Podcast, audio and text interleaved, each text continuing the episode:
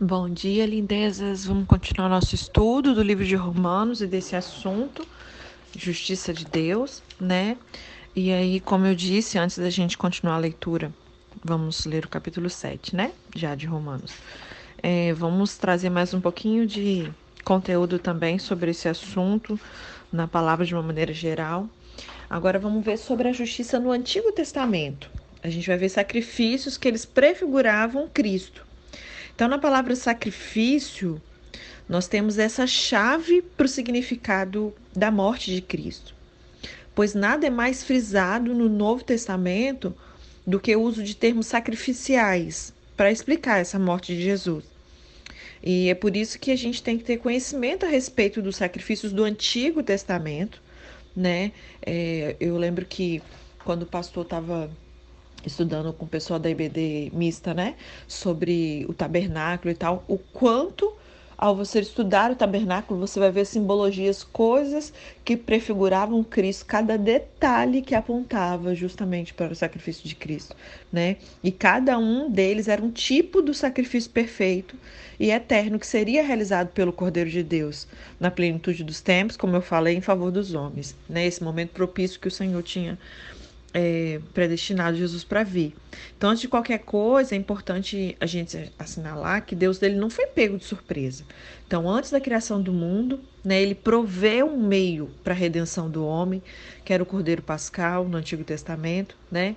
E era pré-ordenado vários dias antes de ser sacrificado. A gente vê isso lá em Êxodo 12, no verso 3 e 6, fala assim: Falai a toda a congregação de Israel, dizendo: aos dez deste mês, cada um tomará para si um cordeiro, segundo a casa dos pais, um cordeiro para cada família. E o guardareis até o décimo quarto dia deste mês, e todo ajuntamento da congregação de Israel o imolará no crepúsculo da tarde. Então, esses sacrifícios eram, entre aspas, um tipo de Jesus Cristo, que era o Cordeiro Imaculado de Deus, né, que foi conhecido antes da fundação do mundo. A gente vê sobre isso lá em 1 Pedro, no capítulo 1, do verso 19 e 20 diz: Mas pelo precioso sangue, como de cordeiro sem defeito e sem mácula, o sangue de Cristo, conhecido com efeito antes da fundação do mundo, porém manifesto no fim dos tempos, por amor de nós. Então a gente vê que isso já era algo que o Senhor planejou antes da fundação do mundo.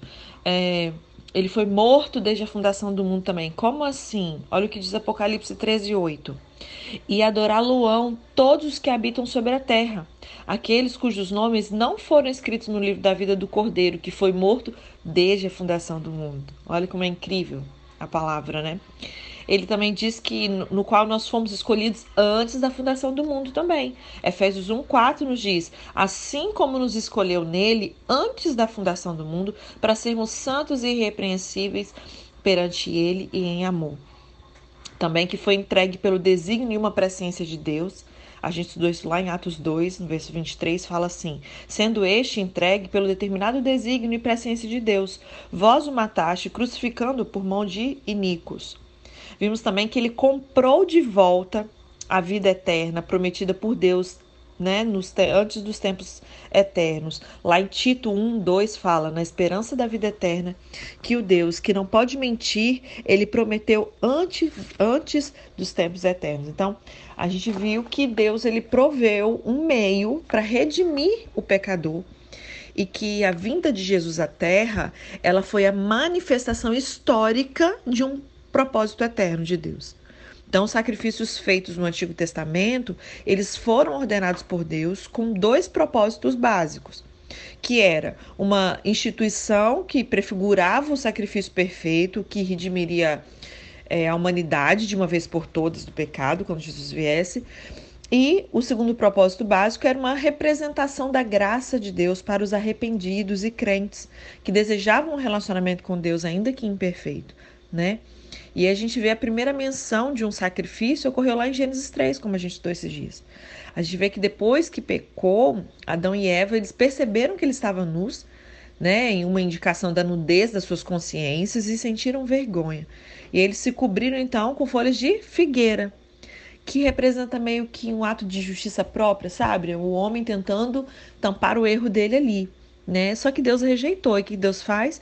Assim, Deus sacrifica um animal para cobri-los Porque quando Deus pega e veste ele de peles de animais, Deus teve que fazer um sacrifício antes.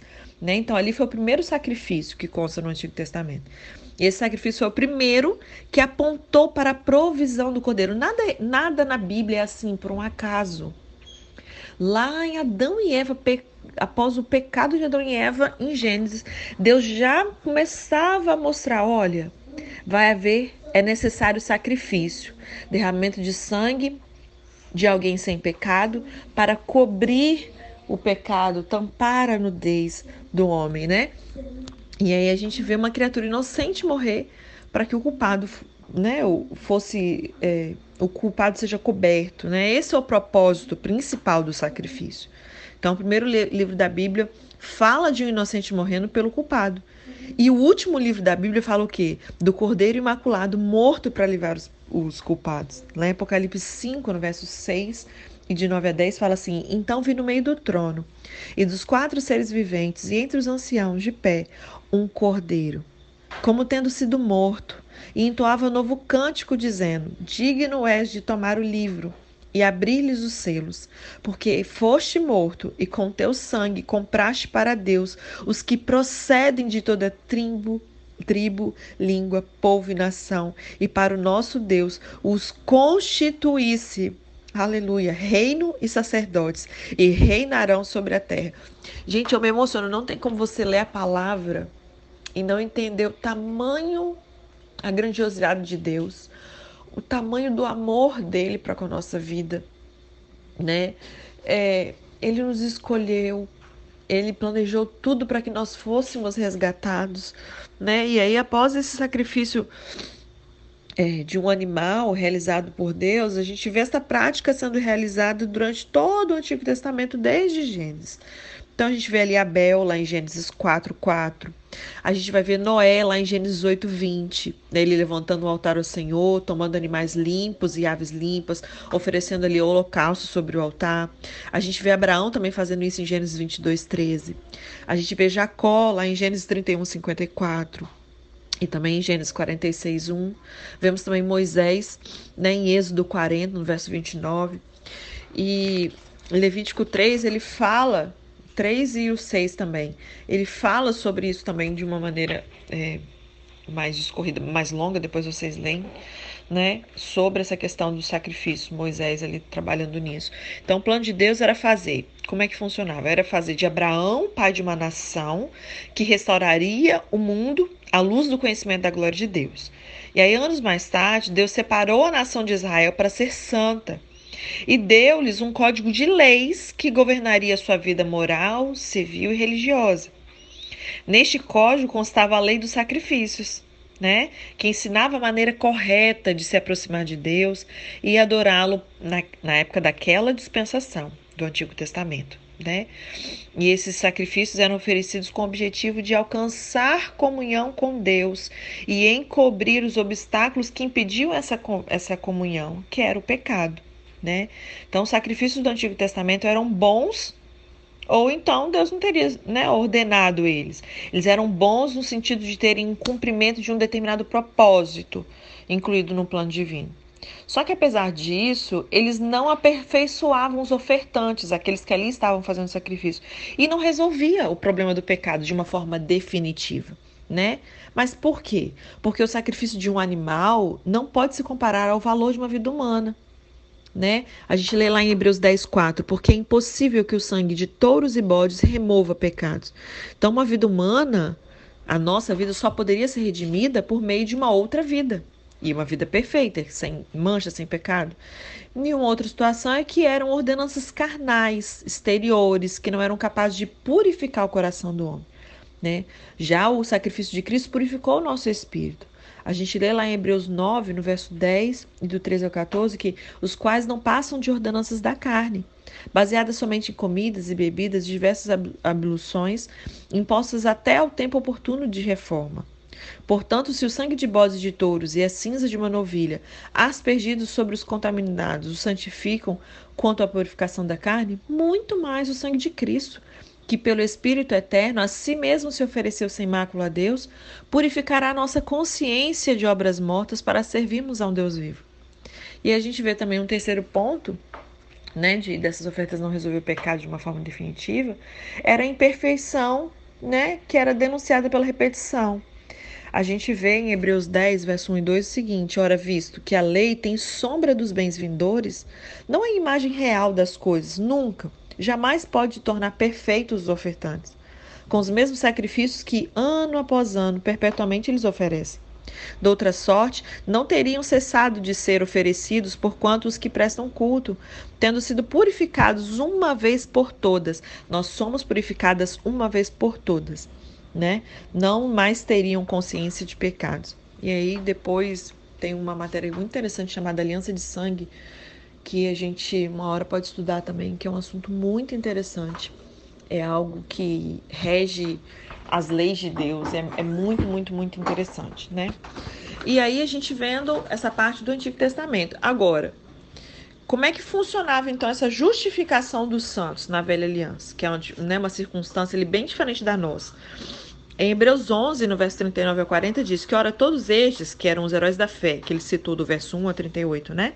Que obtiveram bom testemunho por sua fé, não obtiveram, contudo, a concretização da promessa por haver Deus provido coisa superior a nosso respeito, para que eles, sem nós, não fossem aperfeiçoados. Então, Enoque, Elias, Abraão, Moisés e muitos outros, eles foram justificados pela fé em Deus na, na antiga aliança também. Mas, é, sabendo que os sacrifícios de animais eram insuficientes para aperfeiçoar os homens, em que base eles foram salvos, né? Os santos do Antigo Testamento, então. A redenção definitiva da humanidade era uma promessa feita por Deus quando o homem caiu. A antiga aliança era incapaz de prover uma redenção perfeita. E aí, quando Cristo morre, ele efetua essa remissão das transgressões que havia nessa aliança anterior. Isso significa que eles foram salvos pela fé no futuro sacrifício realizado por Jesus. Olha que incrível. Então, Jesus só veio depois que eles já tinham partido.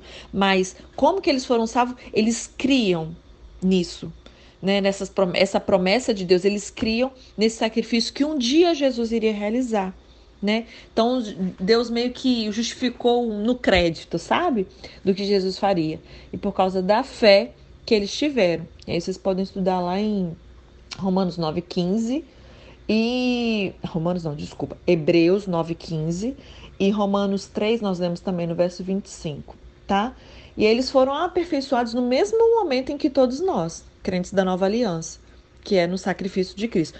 Tudo é com base, o ponto central da nossa salvação é através do sacrifício de Cristo seja no Antigo Testamento, seja no Novo. Como que era no Antigo, já que Cristo não tinha feito sacrifício ainda, crendo pela fé de que isso um dia iria acontecer. Eles creram nesse sacrifício que haveria de vir e nós cremos nesse sacrifício que já se realizou. Né? Por isso que Hebreus 11:40 diz que para aqueles que sem nós não fossem aperfeiçoados, ou seja, eles foram aperfeiçoados conosco. Hebreus 11:33. Então, a gente pode perceber que o Novo Testamento ele explica claramente que não foram as obras das leis que eles praticaram, nem o sacrifício de sangue de animais, mas é a fé que eles tiveram em Deus e na sua promessa que os justificou. A gente leu isso lá também, a base para isso, Romanos 4, do verso 3 a 13. Depois vocês podem reler para relembrar, né? E lembra que é, a palavra imputar, né? Que às vezes a gente acaba falando, mas o que, que significa isso, né? Imputar é pôr algo em sua conta, acreditar. Porque quando ele fala assim, que foi imputar, é que de Abraão, né? Cadê? Abraão creu em Deus e isso lhe foi imputado para a justiça. A gente lê lá no verso 3 de Romanos 4. Imputar é por algo em sua conta, é acreditar, ou contá-lo entre coisas que lhe pertencem, ser creditado, e o que lhe é imputado para ser seu legalmente é considerado como algo de sua posse. É acreditar, é atribuir. E Deus não mudou. Tanto no Antigo Testamento como no Novo, ele ainda requer a fé para que o homem seja justificado.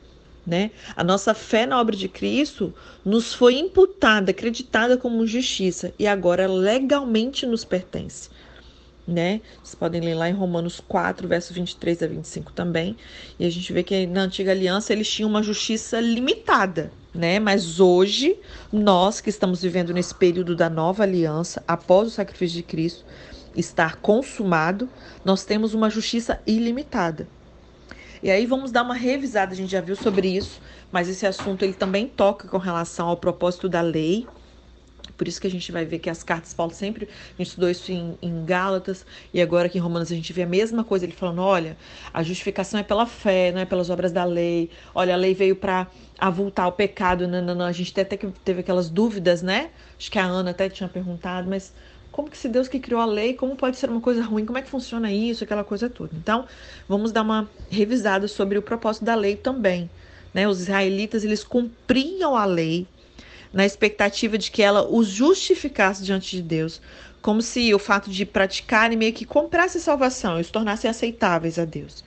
E aqui eu vou abrir um parênteses que se a gente não prestar bem atenção, o que que acontece? A gente está vivendo uma nova aliança, com uma obra já consumada, mas nos moldes da antiga né? Da mesma época da época de Paulo era a mesma coisa. E agora acontece a mesma coisa, porque as pessoas ficam fazendo sacrifício, querendo pelas suas obras tornarem se tornarem aceitas, né? Como se isso fosse te tornar aceitável diante de Deus.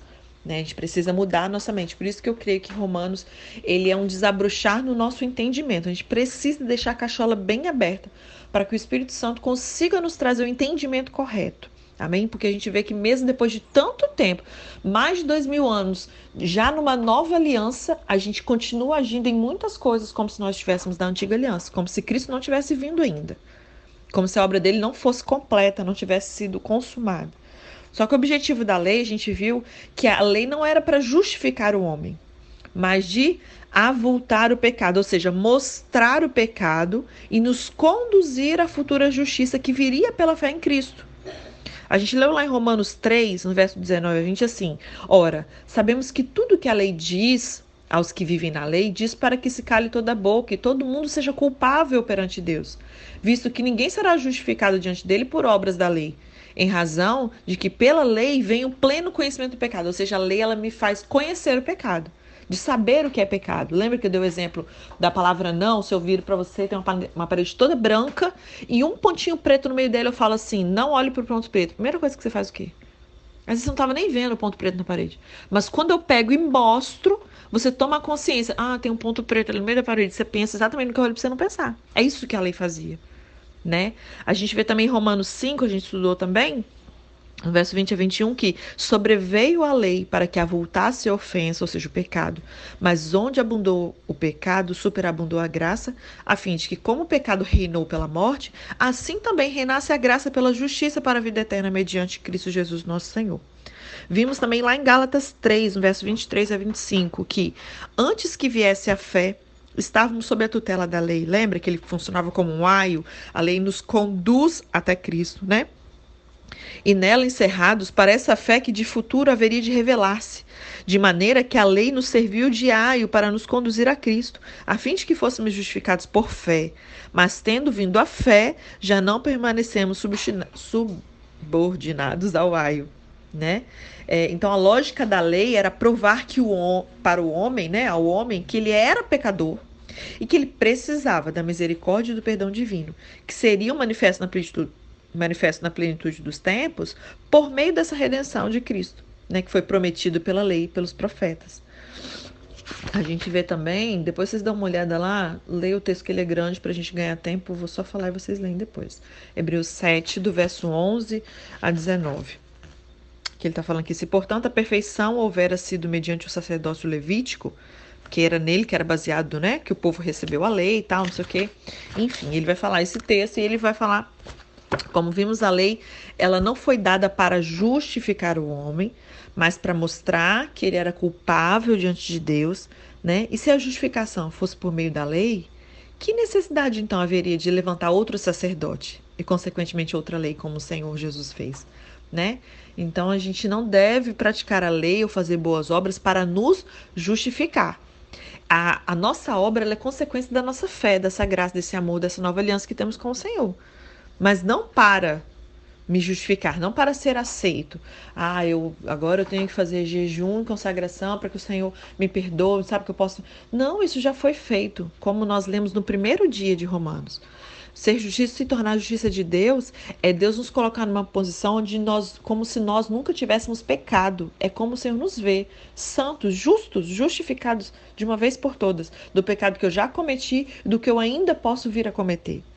O problema é que as pessoas pegam isso e banalizam a graça. Hum, entendi. Então todos os meus pecados, até o que eu vou cometer, já está perdoado? Ah, então tá tudo de boa. A graça está aí. Mas não é assim. É exatamente o contrário. Essa consciência, essa graça, ela faz o quê? Nossa, impossível viver agora optando pelo pecado. Já morri para isso, agora minha vida é outra. Entende? Quando assim, é tão simples, mas Satanás consegue distorcer o entendimento, né? E aí, as boas obras que a gente faz, ela é um produto, uma consequência do fruto da nossa justiça pela fé em Cristo, né? A Bíblia chama de frutos de justiça. A gente vai falar sobre isso depois também. E aí a gente vai ver agora sobre o cumprimento da lei. Lá em Mateus 5, no verso 17 e 18, ela fala essa questão do cumprimento da lei. Fala assim: Não penseis, Jesus falando, não penseis que eu vim revogar a lei aos profetas. Não vim para revogar, eu vim para cumprir. Vou falar sobre isso aqui também. Porque em verdade vos digo: até que o céu e a terra passem, nem um i ou um tio jamais passará da lei, até que tudo se cumpra. É um outro problema. Muitos, inclusive os adventistas e tal, é, as pessoas usam isso para dizer que, olha, mas Jesus fala que ele veio para cumprir a lei. Mas não é nesse sentido que a gente entende. Até expliquei sobre isso para Ana, não sei se eu joguei isso no grupo ou se eu passei só para ela as dúvidas dela com relação a isso. Então, a gente sabe que Jesus veio para cumprir, mas as pessoas não sabem esse significado do que é cumprir a lei nos termos bíblicos. A maioria das pessoas acredita que Jesus veio para fazer tudo o que a lei mosaica exigia, sem exceção. Só que a gente olha, né, que a gente leu agora em Mateus 5. Só que é, esse vir para cumprir de Jesus não poderia estar no sentido de praticar, porque olha em João 5,18 está escrito que Jesus não guardava o sábado, enquanto a lei exigia que ele guardasse o sábado. Né? Em João 8, a gente viu o quê? Uma mulher foi flagrada em adultério. O que, que a lei ordenava? Que ela fosse apedrejada. O que, que Jesus fez? Não apedrejou. O que significa que ele não, entre aspas, ele não praticou a lei de forma como algumas pessoas pensavam. Então, é, parece meio contraditório no nosso racional pensar: ah, eu vim para cumprir a lei. Aí a lei fala para eu guardar o sábado e eu não guardo. Ué, então você não cumpre a lei? Olha que, no mínimo, é pensar assim: ué, então acho que o meu entendimento de cumprir está errado porque Jesus não é transgressor da lei, né? E aí a gente vê em Mateus 12 que Jesus argumenta que Davi fez o que não era lícito fazer e mesmo assim ficou sem culpa, entre aspas. E diz também que os sacerdotes violam o sábado e ficam sem culpa. Depois vocês leem lá em Mateus 12, né? E, e tudo isso ele falou para defender os seus discípulos que faziam que supostamente para os judeus ali era ilícito fazer no dia de sábado. Então, o que, que significa essa expressão? Eu vim para cumprir. Jesus ele cumpriu tudo o que a respeito dele estava escrito na lei, nos profetas e nos salmos. De acordo com Mateus 5,18, que eu já vou ler para vocês, a lei mosaica estaria em vigor até que tudo se cumprisse, isto é, até que todas as profecias a respeito da obra redentora acontecesse. Mateus 5,18 diz, Jesus falando, porque em verdade vos digo, até que o céu e a terra passe, nem um i ou um tio jamais passará da lei, até que tudo se cumpra. Tudo se cumpra o quê? Tudo o que foi escrito a respeito dele. Então, a gente vai ver o que foi dito a respeito dele. Lucas 18, 31. Vai cumprir-se em Jerusalém. Tomando consigo os doze, disse-lhe Jesus: Eis que subimos para Jerusalém, e vai cumprir-se ali tudo quanto está escrito por intermédio dos profetas no tocante ao Filho do Homem. Cumpriu-se também na cruz. Nós estudamos em Atos 13, 29. Depois de se cumprirem tudo o que a respeito dele estava escrito, tirando-o do madeiro, puseram num túmulo. E também já se cumpriu.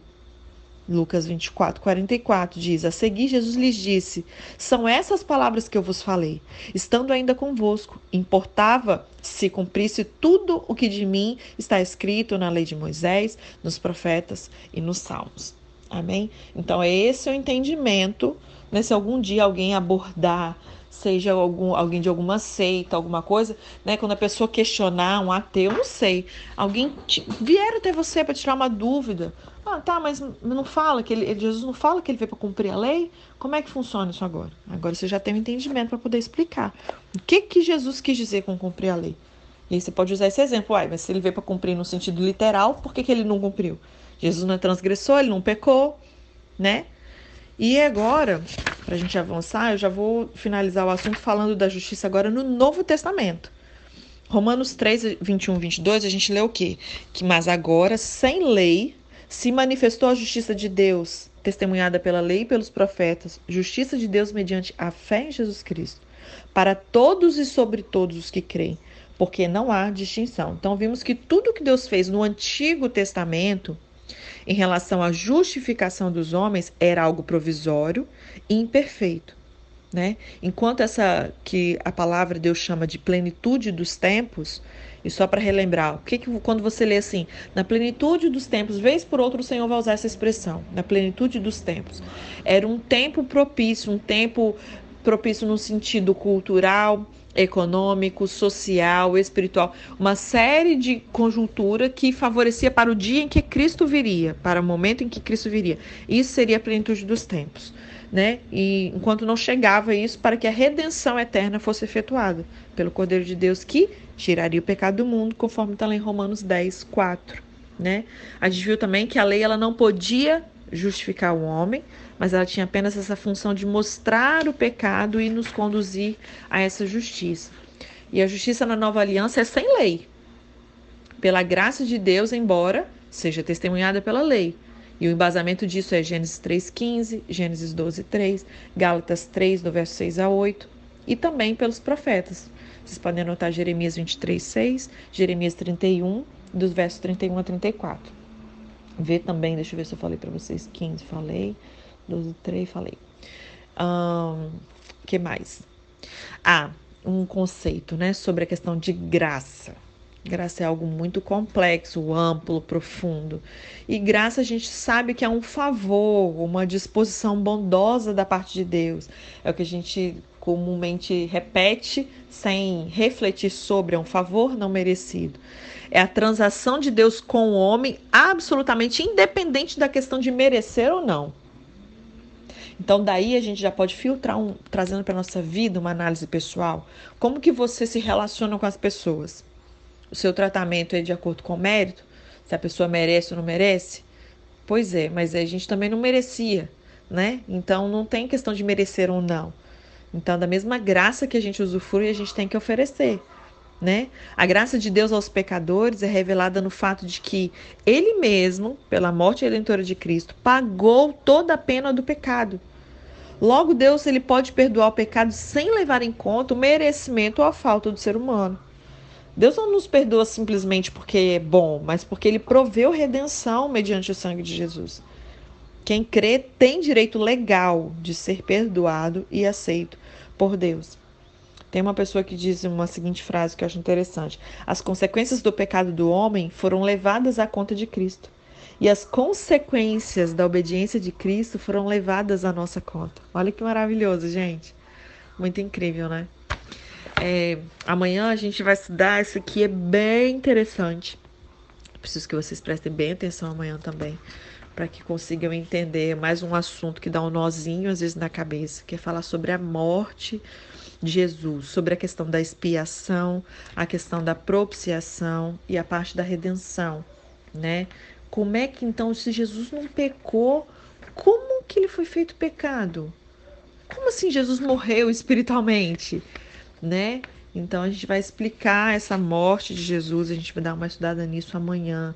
Vamos ver o que era o cálice, né? Que quando a gente lê, a gente só pensa ah, nascer ali o cálice, ah, o sangue de Jesus foi derramado, tá, mas vamos estudar um pouquinho isso mais mais a fundo, né? E vamos ver essa questão da hora da morte nos evangelhos, cada um na sua ótica tem uma uma informação, um acréscimo, um, um ensino, né? Eu acho que amanhã a gente vai finalizar isso que eu acabei de dizer.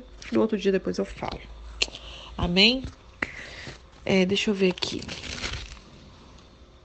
Amanhã a gente lê o capítulo 7, tá? Vamos deixar só esse embasamento, esse, esse ensino de hoje. E amanhã a gente fala isso tudo que eu falei agora e lê o capítulo 7, que vai falar da ilustração do casamento e da questão da luta contra o pecado tá? E o capítulo 8 vai falar da vida pelo Espírito. É um capítulo incrível, né? Mostra que somos mais que vencedores, fala da glória futura. o capítulo 9 fala da soberania de Deus. Muitas coisas legais estão por vir, tá bom? Um beijinho, Deus abençoe.